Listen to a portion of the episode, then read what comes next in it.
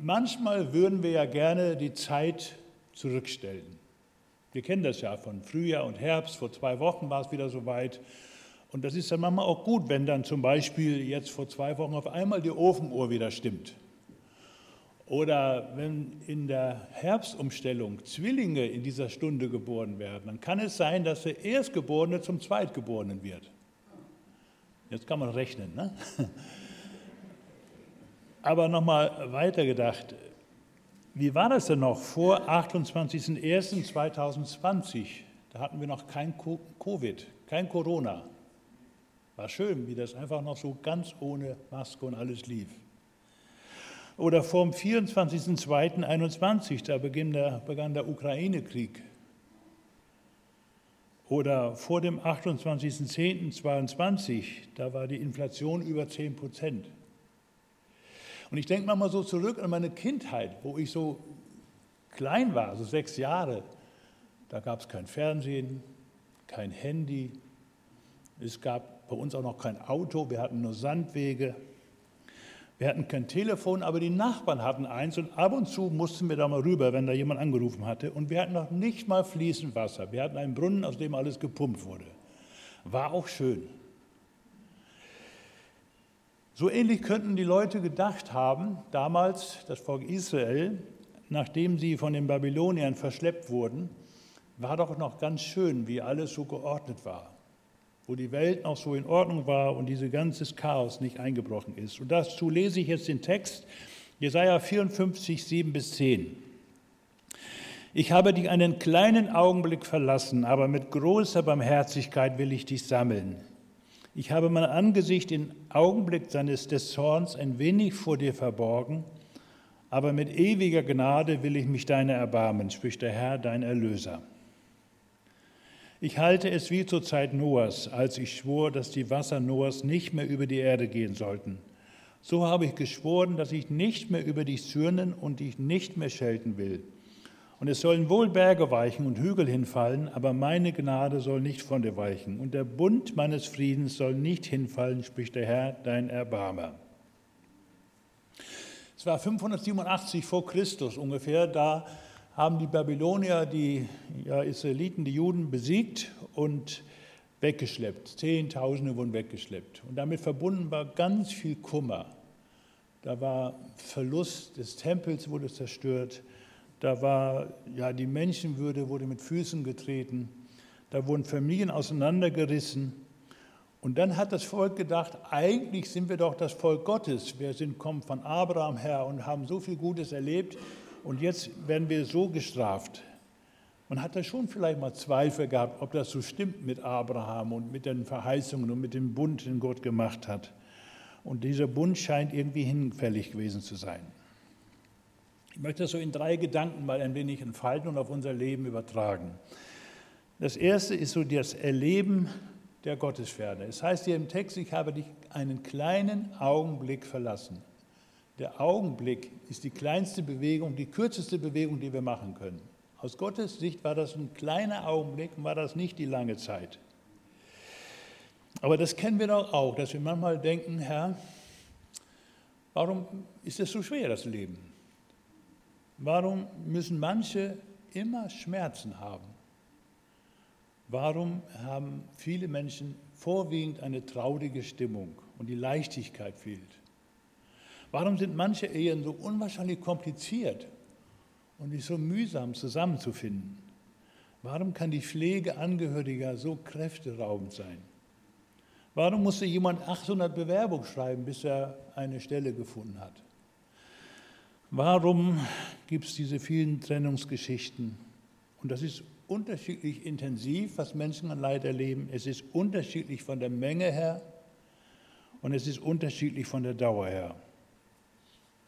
Ein Kanadier namens Carson hat gesagt, wenn du lange genug lebst, wirst du leiden. Das Einzige, was dich vom Leiden abhält, nicht lange genug zu leben. In diesem Fall führt es aber dazu, dass die Hinterbliebenen leiden. Also so ganz ohne Leiden geht es nicht. Irgendwo merken wir alle, dass wir in einer gefallenen Schöpfung leben.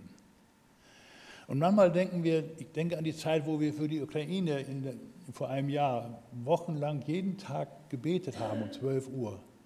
kamen immer einige vom Gelände, haben gebetet. Und es ist immer noch Krieg.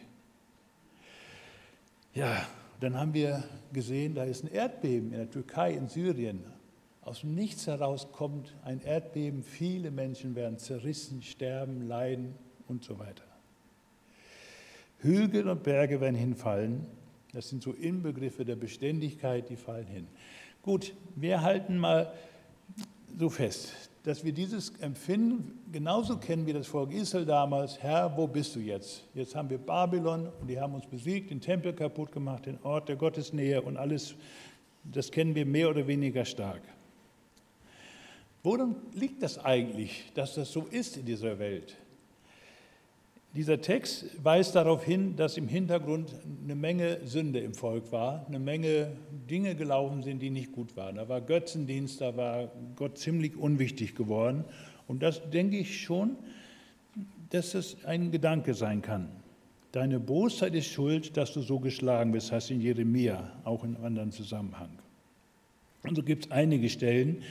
Und äh, auch die Sinnflut damals war ja auch eine Folge der Sünde des Volkes. Und das gibt es heute auch, dass manche leiden, weil sie einfach nicht nach Gottes Willen leben. Es gibt Menschen, die einer Sucht verfallen und leiden darunter, weil sie einfach nicht nach Gottes Wort leben. Natürlich kann man sagen, wieso verfällt jemand in Sucht? Ja, da ist diese Trennung von Gott, diese Sünde, die Fähigkeit zur Sünde. Aber wenn jemand dauernd lügt, dass man ihm nicht mehr glaubt, ja, es gibt viele, viel Kummer, weil Menschen einfach das schlichte Wort Gottes, die, einfach, die einfachsten Gebote und nicht einfach einhält. Aber damit ist das längst nicht erklärt, warum Menschen Menschen leiden. Manchmal lässt Gott das einfach zu. In Lukas 13 steht, meint ihr, dass die 18, auf welche der Turm von Siloa fiel und erschlug sie, seien schuldiger als die anderen Menschen, die zu Jerusalem wohnen? Ja, das ist Gottes Geheimnis. Das werden wir nie ganz verstehen, warum Menschen leiden. Manchmal haben wir eine Vermutung, ja, das könnte daran liegen, aber manchmal ist es einfach auch diese ja, Gott, Gottesferne, die wir so erleben. Und wenn dann noch in der Bibel steht, in Jesaja 45, ich mache das Licht und die Dunkelheit, das Glück wie das Unglück kommt von mir. Ach Herr, wir verstehen es nicht, was du dabei so gedacht hast. Und wenn wir dann in das persönliche Leben schauen, dann kommen wir nicht klar. Vor kurzem hat ein guter Freund von mir, der mit mir am Weißen Kreuz zusammengearbeitet hat, Nikolaus Franke, ihr drittes Kind bekommen, aber es wurde tot geboren im siebten Monat. Und dann kommen die Fragen, warum? Warum wird das tot geboren? Warum ist es überhaupt entstanden? Wir müssen es einfach mal so stehen lassen, dass es Dinge gibt, die wir nicht verstehen können. Wir merken, die sind, gehören zur gefallenen Schöpfung, aber wir verstehen sie nicht. Und da kann man verschieden mit umgehen. Ich komme gleich darauf zurück. Manchmal ist es auch so, dass Gott, ja, Gott uns einfach auch prüft, ob wir ihm vertrauen. Das heißt einmal von Paulus, dass er Trübsal in Asien hatte und das geschah darum, weil wir unser Vertrauen nicht auf uns selbst stellen sollten. Vielleicht ist es manchmal so, dass wir etwas erleben, was uns schwerfällt, weil darin Gott zeigt, und jetzt will ich mal sehen, ob du mir vertraust trotz allem. Dennoch bleibt bei vielen die Frage offen, warum das geschieht. Römer 11 steht, wie unbegreiflich sind seine Gerichte und unerforschlich seine Wege. Und trotzdem müssen wir da irgendwie mit umgehen. Oswald Chambers hat mal gesagt, wenn ein Mensch imstande ist, dass er Leiden erklären kann, so gibt er damit einen deutlichen Hinweis, dass er nie gelitten hat. Also, erster Gedanke, wir kennen dieses Empfinden, diese Wahrnehmung, dass Gott uns einen Augenblick verlässt und nicht greifbar ist. Trotz Gebet, trotz Wort Gottes, trotz allem, was wir auch zur Erde Gottes tun.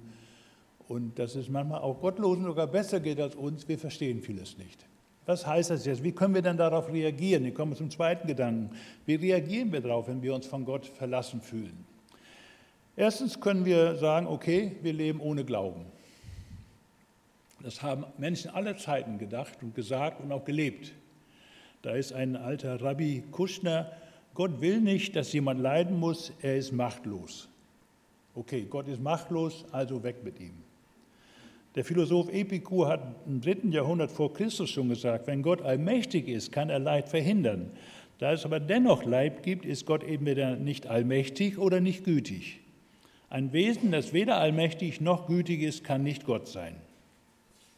Und so gibt es viele Menschen, die Gott ja, einfach links liegen lassen und sagen, der ist nicht da, der, hat, der kümmert sich nicht um uns. Der zweite Weg ist, dass manche einen Anfang mit Gott machen und irgendwann sich entchristlichen. Einfach sagen, ich will mit dem Glauben nichts zu tun haben. Ich habe im Moment drei Personen vor Augen, die bewusst gesagt haben, ich bin kein Christ mehr. Ich kann, eine, eine Frau sagte, ich habe Gott nicht richtig erlebt, nicht erfahren, also ich lebe jetzt mal ohne Gott und tue so, wie wenn es das nicht gibt.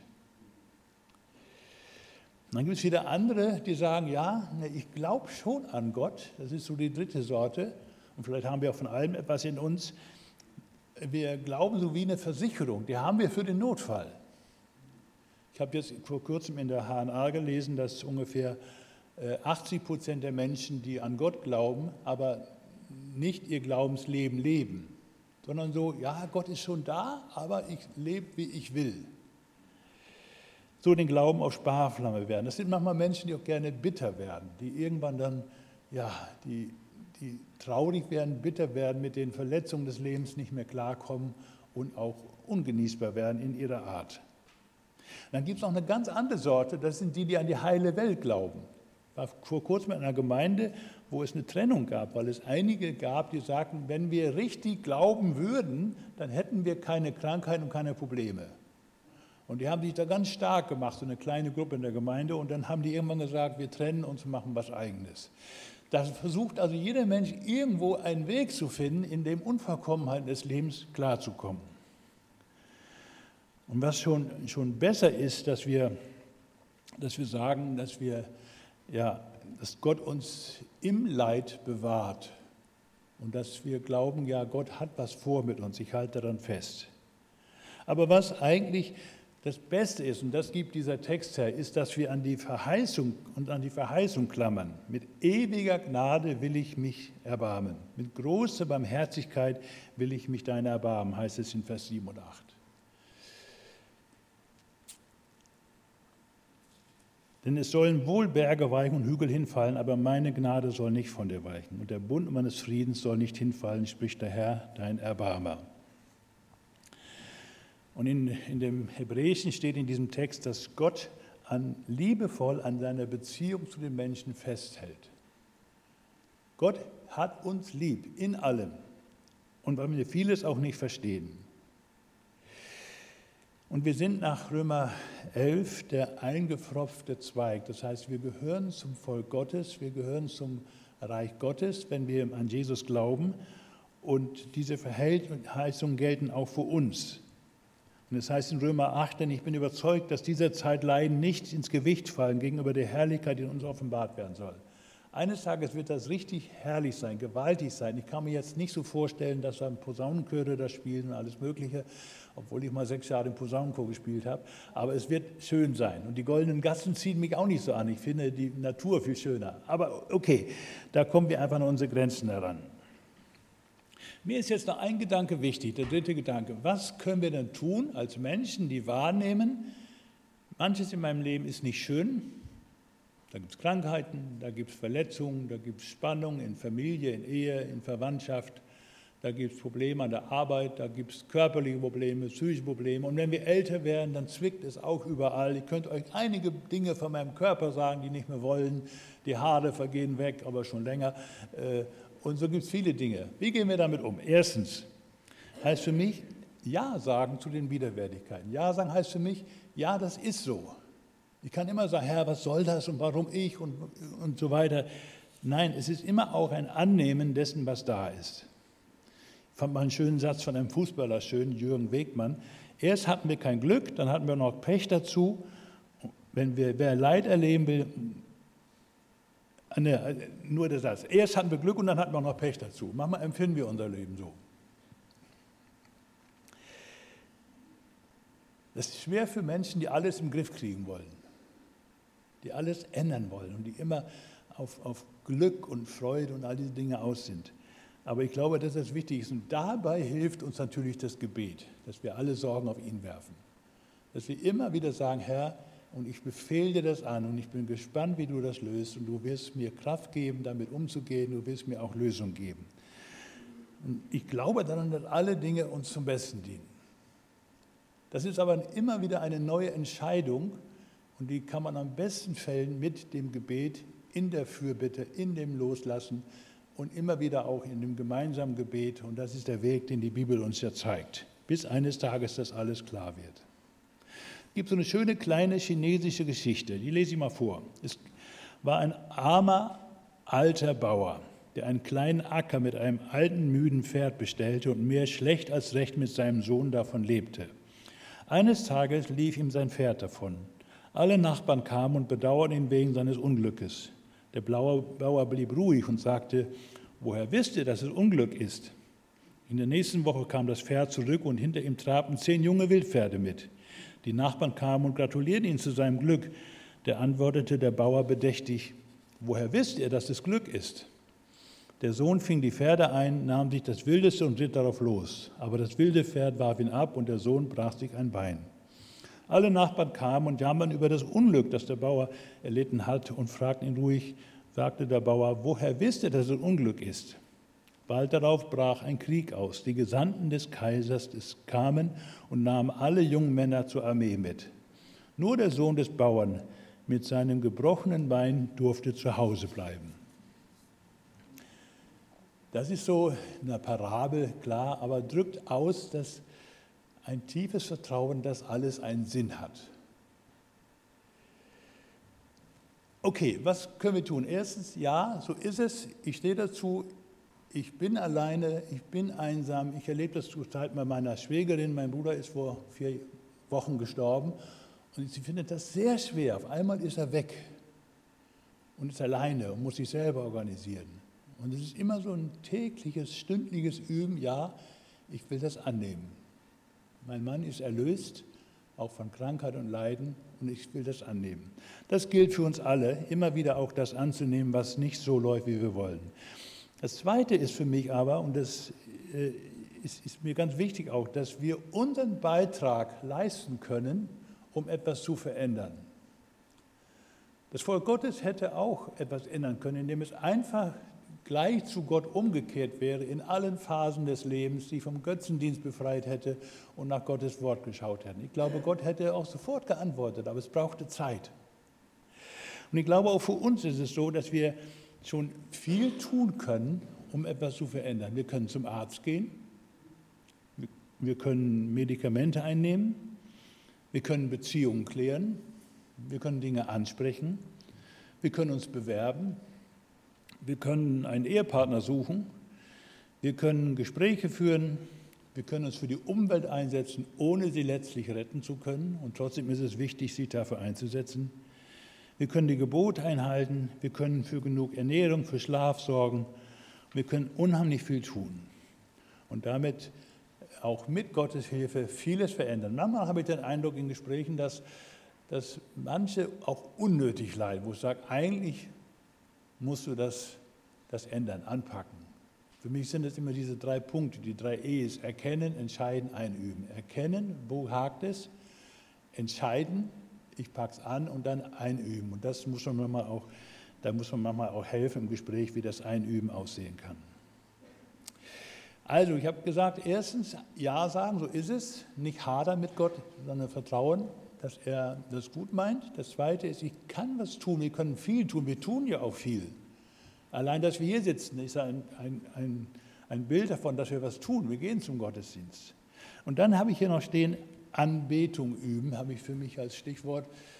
Ich glaube, dass wir jetzt schon so ein Stück an der Herrlichkeit Gottes teilhaben können. Aber das ist so ein lebenslanges Übungsfeld.